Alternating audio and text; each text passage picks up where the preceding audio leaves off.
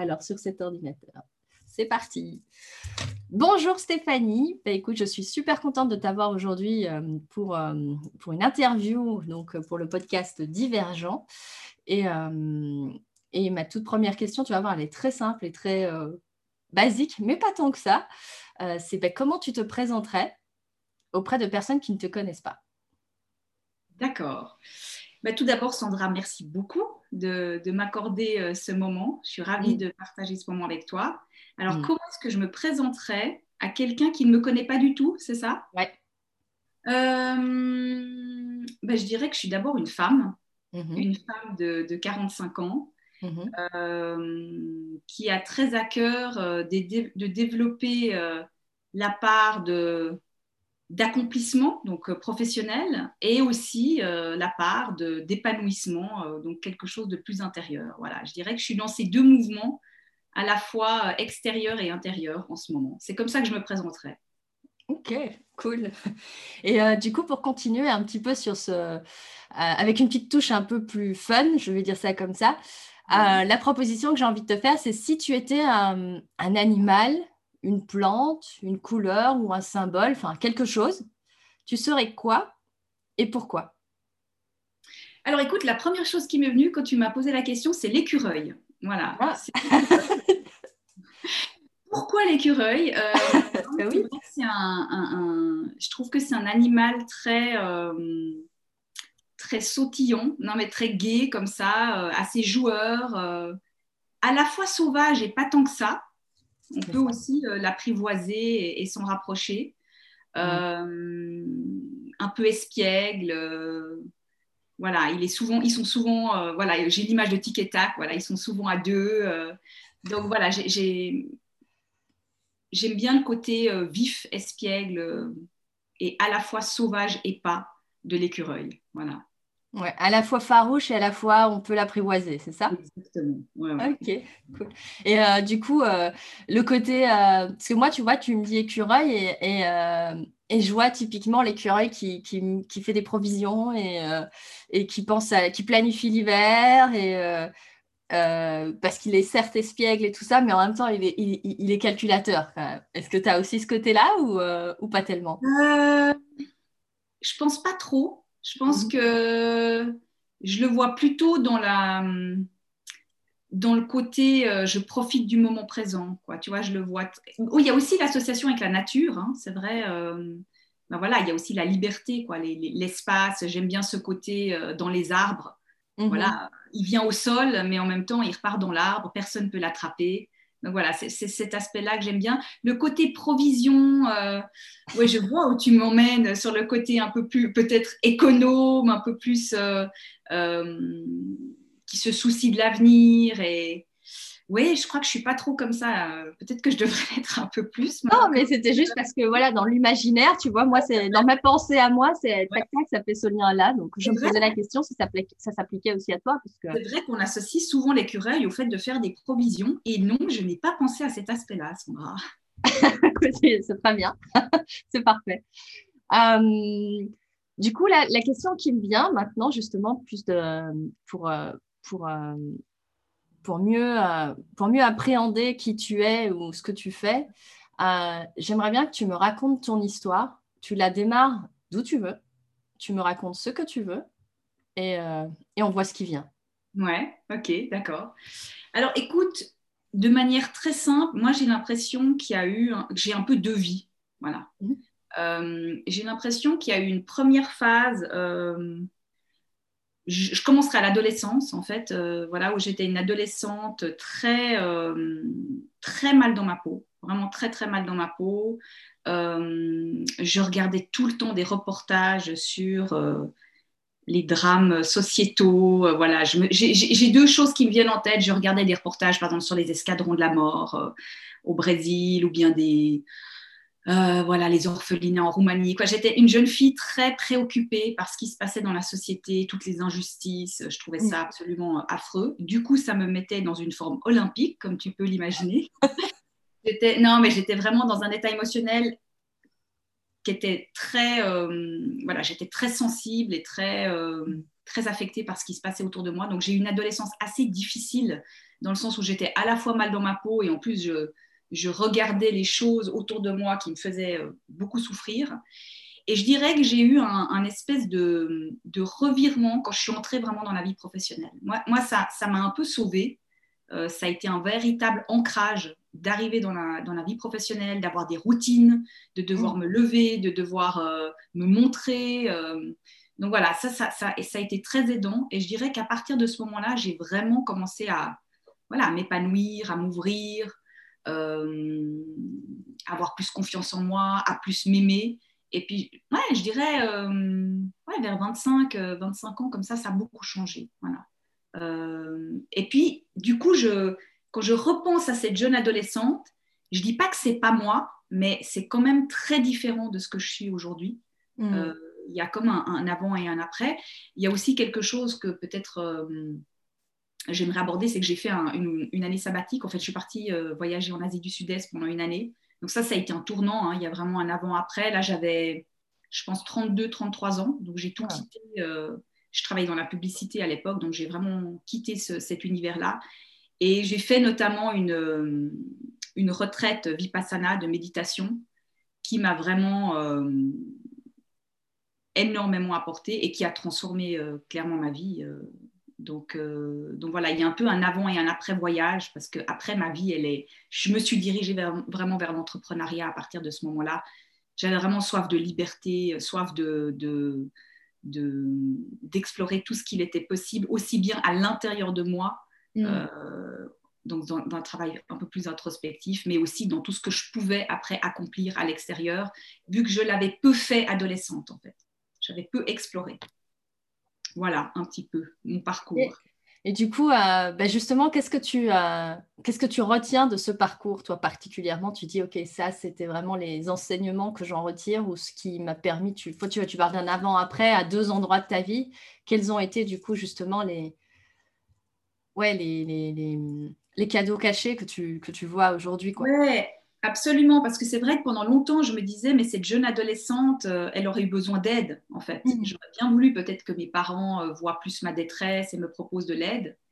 Mais en même temps, euh, c'est quand même cette période-là, comme tu dis, qui m'a offert le, le, le, plus, le, plus, beau cadeau caché. C'est que je suis vraiment quelqu'un qui me débrouille par moi-même. Voilà, mm. j'ai vraiment cette croyance très aidante pour moi, qui est que j'ai toutes les solutions en moi. Mm. Et c'est un truc qui est hyper fort pour moi. Donc, du coup, je. C'est pas que je demande pas de l'aide, mais c'est de savoir que en toutes circonstances, je peux compter sur moi. Et ça, c'est vraiment quelque chose qui m'accompagne au quotidien et qui fait que, voilà, ça me donne pas mal de force. Et alors que j'ai vraiment eu des années où j'étais très en détresse et je me suis toujours dit, oui, mais on aurait quand même pu m'aider ou me proposer des choses. Et en fait, c'est grâce à cette période-là que j'ai développé, euh, voilà, c'est, j'ai envie de dire, cette force intérieure et surtout cette croyance que quoi qu'il arrive, j'ai les solutions en moi. C'est ça. Une sorte de, de, pilier, du coup, euh, parce que c'est, c'est, pas si courant, justement, que les personnes aient cette, euh, j'ai presque envie de dire, cette confiance en, leurs ressources intérieures, en fait, de, se dire, OK, j'ai toutes les ressources en moi. Il y a toujours un moment donné où on se dit, oui, enfin, bon, il faudra quand même que je fasse telle chose en plus ou il me manque telle ou telle chose. Donc, je trouve ça assez intéressant, du coup. Et, euh, et tu parlais de ce voyage, du, ça c'était le deuxième avant-après. Euh, oui. Du coup, euh, tu peux m'en dire plus par rapport à cette retraite aussi Vipassana que je ne connais pas trop, donc dis-moi un peu plus. Oui, c'est vrai que c'était dans le cadre d'un voyage. On est parti euh, quasiment euh, une année. Donc, j'étais avec mon amoureux et qui est devenu mon mari euh, depuis. Et on est partis tous les deux. Et c'est vrai qu'en plus, on a fait cette retraite plutôt à la fin du voyage. Donc, on mmh. était déjà dans un mode de fonctionnement très différent par rapport au départ. Voilà, on était clairement que dans le moment présent. donc, je pense qu'il y avait une ouverture si j'avais, si j'étais partie de Genève et que j'étais allée directement faire ces 10 jours de retraite, je pense que ça n'aurait pas eu le même impact. Mm. C'est vrai que moi, j'ai expérimenté des choses pendant ces 10 jours euh, qui ont été absolument euh, extraordinaires, quoi, au, sens propre du terme, dans le sens où, bon, déjà, j'ai jamais autant souffert physiquement. Mm. Euh, parce qu'en en fait, c'est ce qu'ils appellent les sankaras. C'est que tu as plein de douleurs en fait qui, qui ressortent, qui ressurgissent Alors moi, c'était principalement au niveau de, de la nuque, du dos et des, migraines. En fait, ça m'a déclenché des, choses assez fortes. Et dès que j'arrêtais de méditer, ça partait. Hein. C'était vraiment dans, le, dans l'état de conscience légèrement modifié euh, dans lequel tu es quand tu médites que ça, ça, ça ressurgissait. Ah oui. Euh, donc, vraiment, pour parler euh, très crûment, j'en ai chié, mais vraiment, c'est, vraiment, ça a été l'expérience, là, je pense, une des plus difficiles. Mais alors, quand j'ai dépassé ça, je dirais, je pense, au, au bout de cinq jours, comme ça, euh, là, j'ai eu l'impression de, d'entrer dans mon corps, quoi, de, comme si mon corps était de la slim et, et je pouvais dénouer euh, les douleurs, les tensions, je pouvais traverser mon corps. Enfin, c'est, c'est quelque chose que j'ai jamais revécu parce que je pense qu'il faut méditer longtemps pour mm. arriver à cet état-là. Donc là, quand je médite, je médite hyper régulièrement, mais je retrouve des sensations, mais j'ai pas pu retrouver exactement euh, ce que j'ai vécu pendant ces dix jours. Mais du coup, j'essaie de pas trop vouloir le retrouver parce que c'est un des enseignements majeurs de la méditation vipassana, c'est justement de ne pas s'accrocher à ce qui est agréable hmm. et de ne pas vouloir éviter ce qui est désagréable. C'est hmm. d'être dans voilà, une forme de neutralité, d'observation. Hein. C'est just observe, don't react, hein, le, mantra euh, de, de Vipassana. Euh, et, du coup, mais voilà, j'ai expérimenté quelque chose d'assez fou au niveau du rapport à mon corps, de mon intériorité, euh, ouais, de sensations de lévitation, euh, ce genre de choses. Donc, ça a été une expérience extraordinaire. Et oui, ça, je dirais que ça a même changé mon rapport à, à la réussite et à l'échec, parce que comme j'étais quelqu'un de très perfectionniste, de très exigeante, le fait de se dire, ben voilà, euh, euh, tout un début et une fin, hein, c'est vraiment aussi un, des aspects de la méditation vipassana, c'est raising, passing. Donc, aussi bien les bons moments vont avoir une fin et les mauvais moments aussi. Mm. Donc, c'était d'arrêter de m'accrocher à ce que je considérais comme la réussite et ça, voilà, ça, je suis en train de, ça, ça marche, ça, ça fonctionne. Là, je suis douée là-dedans. Là, c'est ça la réussite. Là, je suis en train de m'accomplir. De pas trop m'accrocher à ça et de pas non plus trop rejeter les moments voilà, où c'est plus challengeant, où c'est plus difficile, et d'essayer d'accueillir les deux avec cette neutralité.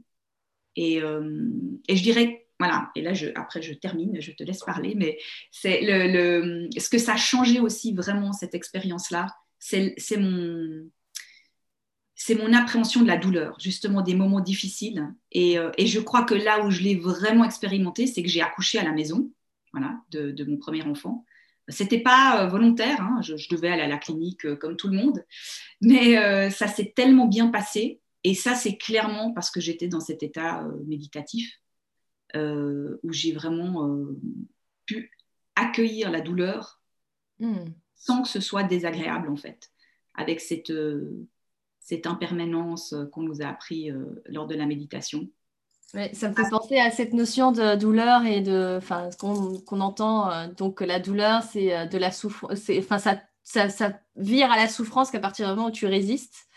Et euh, donc, du coup, ça me fait penser forcément à, je crois que toutes les femmes qui nous écoutent, qui ont accouché, savent, savent à quel point, bah, quand euh, ouais, il y, a, y, a, une forme de, de douleur qui s'installe, mais que justement, on résiste un petit peu, enfin, malgré nous, hein, parce que moi, en tout cas, je vais parler que pour moi, mais je me souviens pas avoir été dans l'accueil de la douleur, que du mmh. contraire. Euh, et donc, c'est ça qui crée finalement cette tension et cette souffrance. Donc, waouh, accoucher déjà sans péridurale, moi, je génial. Donc, euh, mais c'est vrai, en fait, c'est ce truc de bah, la douleur existe, elle est là et elle va finir, en fait. Ouais, c'est ça. Et, euh, et, et, en fait, moi, j'avais extrêmement peur de l'accouchement et des douleurs. Hein. Vraiment, c'était, presque vraiment une, une, hantise. Donc, je me suis énormément renseignée par rapport à ça. J'ai lu des bouquins. Mais c'est vrai que hum, ça a vraiment été d'être dans cet état méditatif qui fait que, comme tu dis, tu ne rajoutes pas de la résistance à ce que tu vis. C'est ça. Hein. C'est vraiment dans l'observation, le lâcher prise, en sachant que voilà, il y a un début et il y aura une fin. Et, euh, et je pense que c'est clairement grâce à ça que j'ai pu avoir un accouchement euh, absolument exceptionnel et, et, et entre guillemets relativement facile. Quoi. Ouais, c'est ça. Ok, cool. Euh, et du coup, au jour d'aujourd'hui, Stéphanie, j'aimerais bien que tu me dises, c'est quoi ton, tu vois, tu, tu parlais de, au tout début de ton histoire de, en tant qu'adolescente, tu vois toutes ces injustices qu'il y a dans le monde. Mm-hmm. Euh, aujourd'hui, maintenant que tu es euh, voilà, une, une, femme accomplie et, euh, et qui, voilà, qui a déjà, en tout cas, voilà, acquis plus de peut-être de distance ou de recul, je ne sais pas, par rapport à toutes ces injustices qui sont dans le monde, mais néanmoins, c'est quoi ton idéal, celui vers lequel tu, tu, as envie de, tu sais, on parle de faire sa part, c'est quoi l'idéal pour lequel aujourd'hui, ben, tu fais ce que tu fais Ouais. Alors écoute, c'est vrai que moi, je pense que cette période-là difficile où j'étais vraiment mais comme une éponge par rapport à, tout ce qui se passait à l'extérieur, je pense que j'ai après j'ai pris un virage un peu opposé, c'est-à-dire de, beaucoup me protéger. Hmm. Euh, je suis toujours un petit peu là-dedans quand même. C'est vrai que je suis assez peu à regarder euh, les news, euh, tout ce qui se passe de déprimant. voilà, j'essaye de vraiment être un peu hermétique par rapport à ça.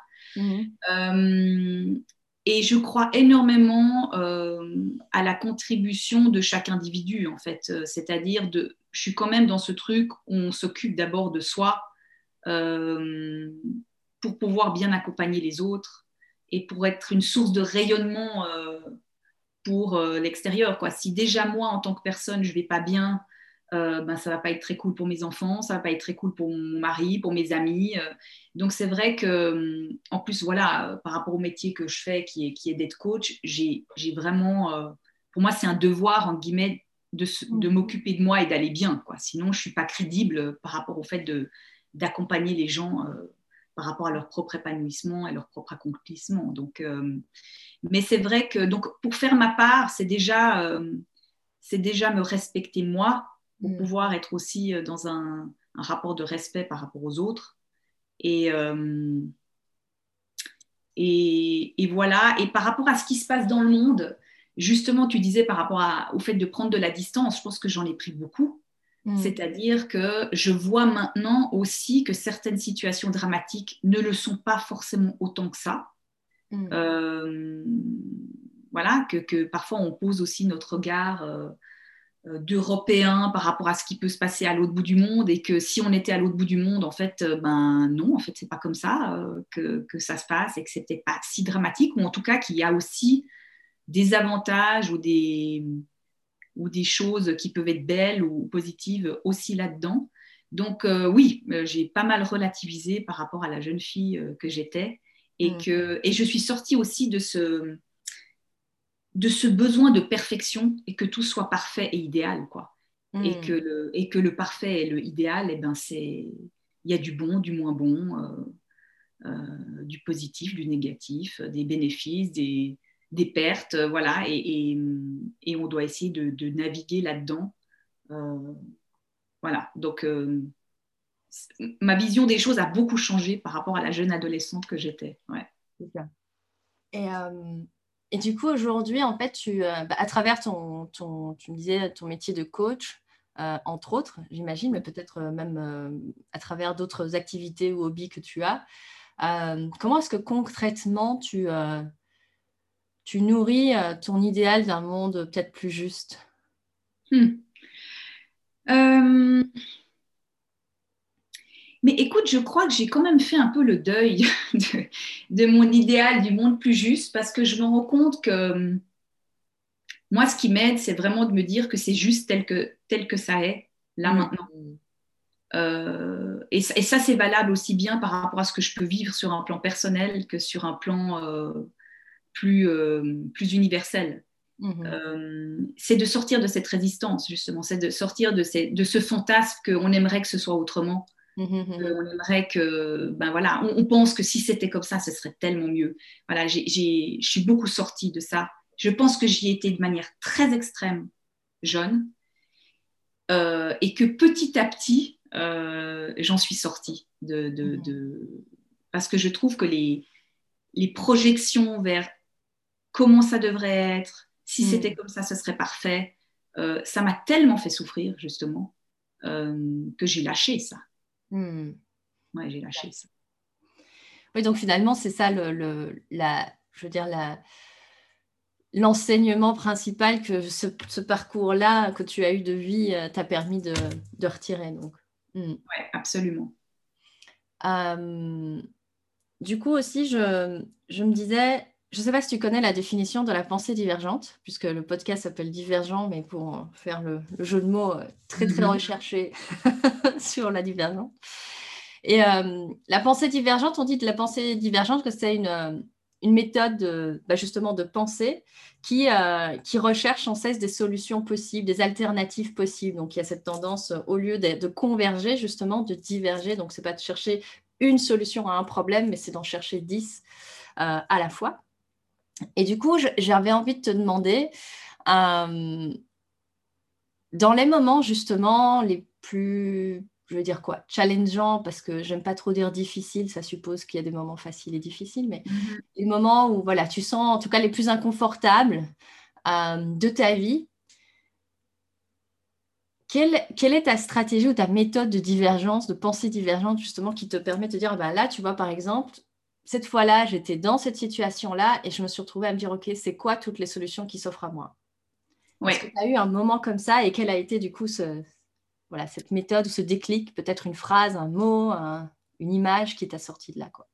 Ouais, c'est vrai que hum, moi, ce qui m'a vraiment aidé, euh, toujours dans cette idée hein, de ce qu'on vient de discuter, qu'il n'y a pas mhm. de, bien ou de mal, que voilà, que, tout est juste comme comme c'est.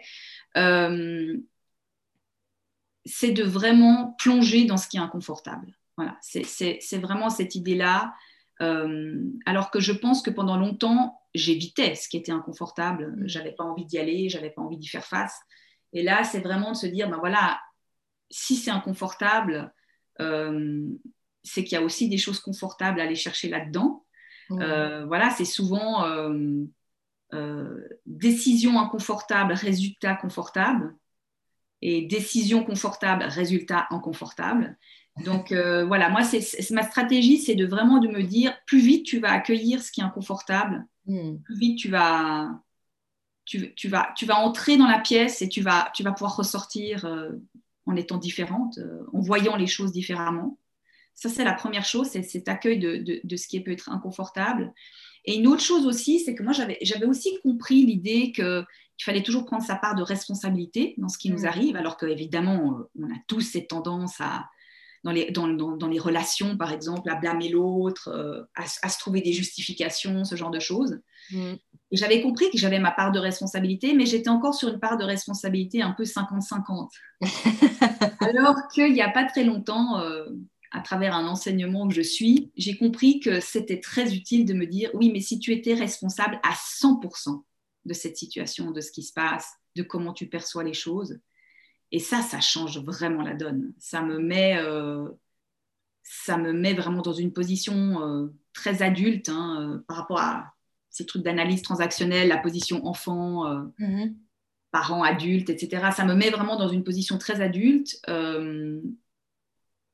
où je suis vraiment responsable de ce qui m'arrive et, et du coup, je vais me mettre en action très différemment. Je vais, je vais vraiment, au niveau des comportements et des actions concrètes que je, vais, que je vais mettre en place, ça change énormément si je me dis, je suis pas responsable, je suis 50% responsable ou je suis 100% responsable. Voilà. C'est ça. ça, c'est les deux stratégies qui me viennent un petit peu comme ça, spontanément. Ouais, ouais. Mais j'aime bien aussi cette, euh, ouais, cette, effectivement, parce qu'à partir du moment où tu dis que tu n'es que 50% responsable, c'est quand même, il y a quand même 50% entre guillemets qui te permettent de laisser une marge de, pour blâmer l'autre et dire non mais c'est quand même pas juste euh, tu vois. Moi j'ai fait tous les efforts mais il y a, voilà. Moi j'ai fait ma part mais toi tu fais pas ta part. Voilà c'est ça. Il y, a, une sorte de fuite quand même comme tu dis dans la, dans la posture. On n'est pas encore dans la responsabilité euh, pleine et entière effectivement. Ouais c'est ça c'est encore euh, victime à 50% quoi. Le mot que j'allais utiliser je peux tout d'un coup vite commencer à être dans un processus de victimisation tu vois encore c'est ça ouais ouais Mm, ok. Euh, super. Bah, du coup, à, travers tout ce qu'on a déjà partagé euh, jusqu'à maintenant, j'aurais envie de te demander, bah, pour les personnes qui nous écoutent, mm-hmm. ce serait quoi le message que tu voudrais qu'elles retiennent ou je sais pas le, la citation, le, le mantra que tu aurais envie de laisser, qu'on se dirait, OK, bah, Stéphanie Keub, elle nous a donné cette pépite-là, et, euh, parce que son histoire lui a appris ça, et, euh, voilà, et, elle a vraiment envie de transmettre ça. Ce serait quoi? Ouais, c'est un, truc assez bateau en fait, hein, euh, mais c'est. de nouveau, j'en reviens toujours à la méditation, mais parce que je l'ai vraiment expérimenté à travers cette voie-là. Mais c'est le, le pouvoir de, de, de nos pensées. C'est vraiment le pouvoir de nos pensées. C'est que moi, je travaille énormément sur le mindset. Pour moi, c'est un, un, truc qui est incontournable et fondamental. Euh, voilà, ce qui nous différencie euh, a priori des animaux, c'est notre capacité euh, mm. à raisonner, hein, même si on ne sait pas trop encore comment ça se passe chez les animaux. Mais et c'est un, et c'est un, c'est un, il y a cette dualité dans, dans, le, dans, dans, le fait de penser dans notre mental, c'est que c'est à la fois un outil extraordinaire et à la fois c'est juste un tyran et, et, et, et, qui peut nous amener à notre perte. Donc c'est vrai mm. que pour moi, ça, se joue au niveau des pensées et du mental et de toutes ces histoires qu'on se raconte euh, dans notre tête, parce que c'est ça qui influence euh, complètement notre état émotionnel. Et moi, justement, si je repense à l'adolescente que j'étais, c'était vraiment ça, c'est que je, je me racontais des histoires à propos de moi, et en plus, je rajoutais les histoires que le monde se racontait à propos du monde et de, et de tous les mmh. drames. Donc euh, voilà, ça faisait que dans ma tête, c'était vraiment très, très dramatique. Et du coup, ça, ça nous plonge dans un état émotionnel euh, ben voilà, de, souffrance ou d'impuissance ou de colère ou d'injustice. Et ça allait euh, avoir un effet direct sur mes comportements. Voilà, j'étais dans des comportements d'isolement, de, de, de, de, tristesse, de, peut-être de rejet de moi, de rejet des autres, euh, d'impuissance, d'injustice. Et, et, du coup, ben, j'obtenais une vie qui était euh, finalement très, euh, très peu dans l'action, euh, mm. assez triste et, et, et avec une, une, estime de moi-même et aussi finalement du monde dans lequel je vivais qui était très basse. Mm. Donc, donc c'est ça, c'est que c'est de, ça paraît, ça paraît bateau de dire voilà, il faut travailler sur ses pensées. Déjà, il faut en prendre conscience voilà, de, de, de, de, ses pensées. Et ça, c'est pas évident parce qu'il y a des moments où on y croit tellement à, à ce qu'on pense. C'est devenu tellement une vérité qu'on on, n'en est même plus conscient, en fait, que peut-être ça a un impact sur, sur nos émotions, sur nos comportements et après sur euh, les, les, résultats qu'on obtient dans la vie. Donc, je dirais, voilà, d'être très attentif à comment on, voit le monde et d'où nous viennent ces pensées, comment elles ont été fabriquées, est-ce qu'on s'y accroche? Et je dirais, le plus important, c'est pas de savoir si ces pensées, elles sont vraies ou fausses, mais de savoir est-ce qu'elles m'aident ou est-ce qu'elles me limitent? Je crois que c'est simplement ça la question. Et moi, il y a vraiment encore actuellement des choses auxquelles je crois dur comme fer, mais je me dis, est-ce que ça t'aide de penser et de croire ça? Eh ben non. Et donc là, il faut essayer, euh, et il y a des exercices très concrets à faire euh, par rapport à ça, euh, où on peut vraiment travailler sur comment changer ses pensées. Mmh. Et ce n'est pas forcément nécessaire de revoir tout son passé et d'aller dans les événements les plus douloureux de son passé. Il y a des choses qu'on peut changer très rapidement. C'est simplement une décision à prendre en fait. Dire, voilà, j'ai envie de croire autre chose et simplement de voir. C'est comme un jeu. Et si je croyais autre chose, qu'est-ce qui pourrait se passer d'autre? Et après, on peut toujours continuer de croire euh, ce qu'on a cru jusqu'à maintenant. Hein. C'est, on n'est pas obligé, mais de se dire, ben voilà, pendant quelques jours, je vais, je vais penser peut-être comme quelqu'un d'autre penserait ou euh, de changer mes pensées et de voir qu'est-ce que ça change sur le plan émotionnel et sur mes comportements, sur mon rapport aux autres, sur les, les résultats que j'obtiens dans ma vie. Et c'est une expérience très intéressante. Oui, ouais, mais c'est ça, c'est un peu à prendre comme un jeu finalement. Euh, j'aime assez bien cette idée que tu proposes là de dire, ben, un peu comme un jeu d'acteur, c'est OK, ben, aujourd'hui je suis moi, mais là je vais mettre le costume de quelqu'un d'autre qui pense euh, différemment de moi, qui a une pensée différente de la mienne, et qu'est-ce que ça donnerait? Juste d'être dans cette démarche de curiosité et de jeu par rapport à bah tiens, si je pensais ça, comment j'agirais, comment je, comment je me sentirais, parce que comme tu dis, ça a un impact au niveau émotionnel. Donc, euh, euh, et, cette question ouais, que je trouve hyper puissante aussi que tu proposes de, de dire, ben voilà, est-ce que cette pensée, elle me sert, oui ou non euh, et, et, de faire le choix, parce que de dire, ah oui, non, mais c'est trop dur d'en changer, c'est déjà aussi une pensée. Exactement. c'est intéressant de voir ça. C'est exactement ça. Et, de se dire, euh, cette question, est-ce que, est que de penser ça, ça m'aide ou ça me limite? En fait, la réponse, on l'a, mais immédiatement. Hein. C'est pas, mm. pas, en général, on n'a pas besoin d'y réfléchir 14 euh, 000 ans. On sait, quoi, ça vient comme ça. Et, il faut écouter cette intuition qui nous dit que ben non, ça m'aide pas, ou oui, oui, ça m'aide. Et hum, par rapport à ce que tu disais, euh, c'est très important aussi de. Parce qu'il y a des gens parfois qui me disent oui, mais euh, euh, ça paraît presque trop simple, quoi, cette histoire mmh. de. c'est ça penser autre chose. Et puis euh, finalement, euh, on joue un rôle, et puis se mettre à la place de quelqu'un d'autre pour adopter son mode de pensée. Oui, mais parce que c'est des choses qu'on fait beaucoup en coaching. Mais ce qu'il faut savoir, c'est que quand on est enfant, c'est exactement ce qu'on fait tout le temps. En fait, on, mm. apprend énormément à travers le mimétisme.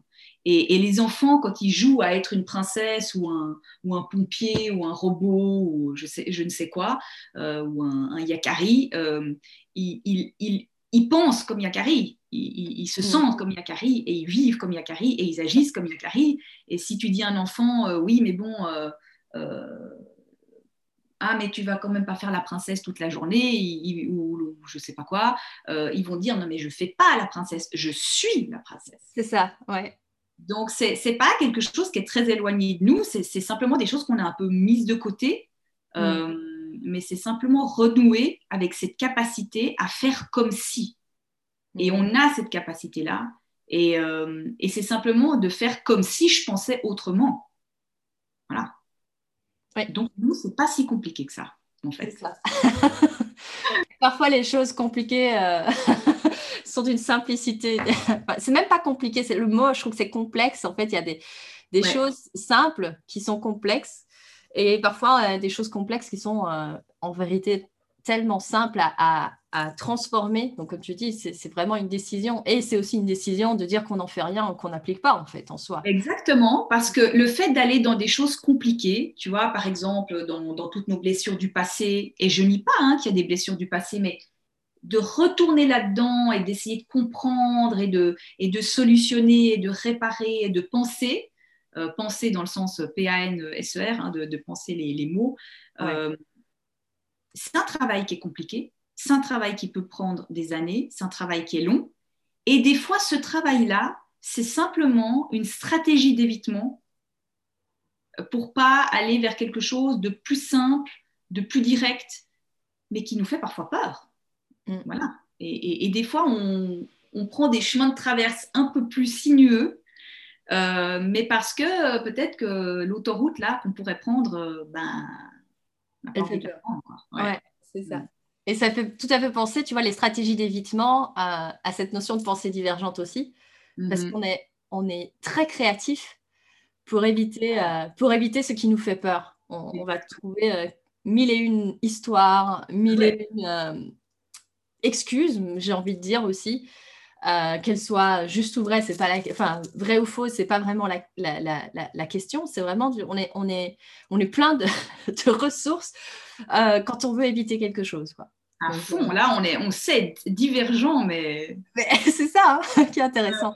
Et donc cette capacité de divergence, en fait, les, et j'ai beaucoup aimé ce, ce, ce, parallèle que tu fais avec l'enfance. On a tous joué à mm-hmm. être quelqu'un d'autre et on a tous été quelqu'un d'autre euh, et j'aime à croire qu'en fait, qu'on est un peu comme des boules à facettes. Et on mhm. peut choisir quel, euh, quel euh, rôle on veut jouer.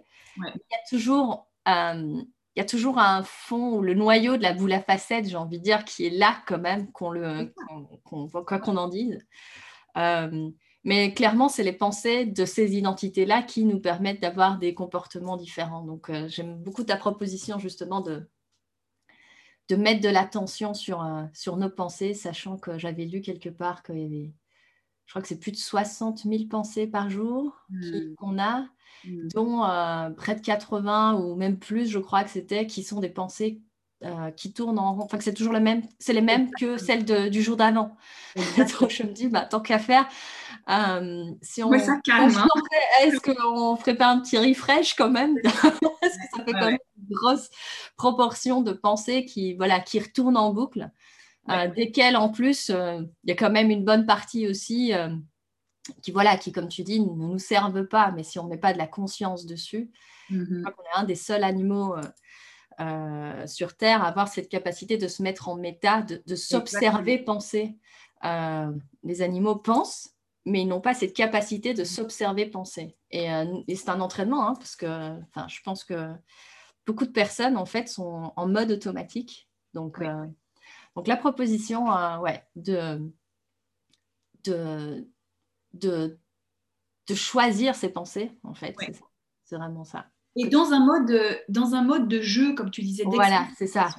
Hein, comme le fond, comme on, comme on, a pu le faire quand on est enfant. quoi. C'est pas un truc qui est figé à tout jamais. Euh, oh, si je pense ça, euh, ça y est, je vais devenir ça. Euh, voilà, c'est avec beaucoup de flexibilité, de jeu, de souplesse, de je teste, je réajuste. Juste regarder ce qui se passe. quoi. C'est d'être dans un esprit aussi de curiosité, en fait. C'est ça. Ouais. Ouais c'est vraiment ça qui me vient. Cette curiosité de s'émerveiller de voir le résultat derrière, un peu comme quand on joue au, au, savant fou, on se dit ok, je vais tester ça. Qu'est-ce que ça va résultat euh, On va être surpris euh, par soi-même en fait. Ouais. Ok, cool. Bah, écoute, euh, merci beaucoup Stéphanie pour, pour cet échange. J'ai vraiment apprécié bah, cet échange avec toi aujourd'hui et de, de voir bah, ton histoire aussi, que tu nous partages ton histoire et puis bah, ce que tu en as ce que tu en as appris et puis aussi ce que tu fais. Euh, Merci à toi, Sandra. Merci beaucoup. Avec grand plaisir. Moi, je me suis beaucoup amusée. Et euh, comme la proposition que tu fais en plus, c'est euh, de continuer à s'amuser, à, prendre d'autres rôles et identités, ben, ça me plaît bien. Je vais tester ça. Donc, et j'invite évidemment nos auditeurs pour qui ça a aussi résonné à faire la même chose. Donc, merci beaucoup. Et puis, ben, je te dis à très, très bientôt. À bientôt, Sandra. Merci beaucoup.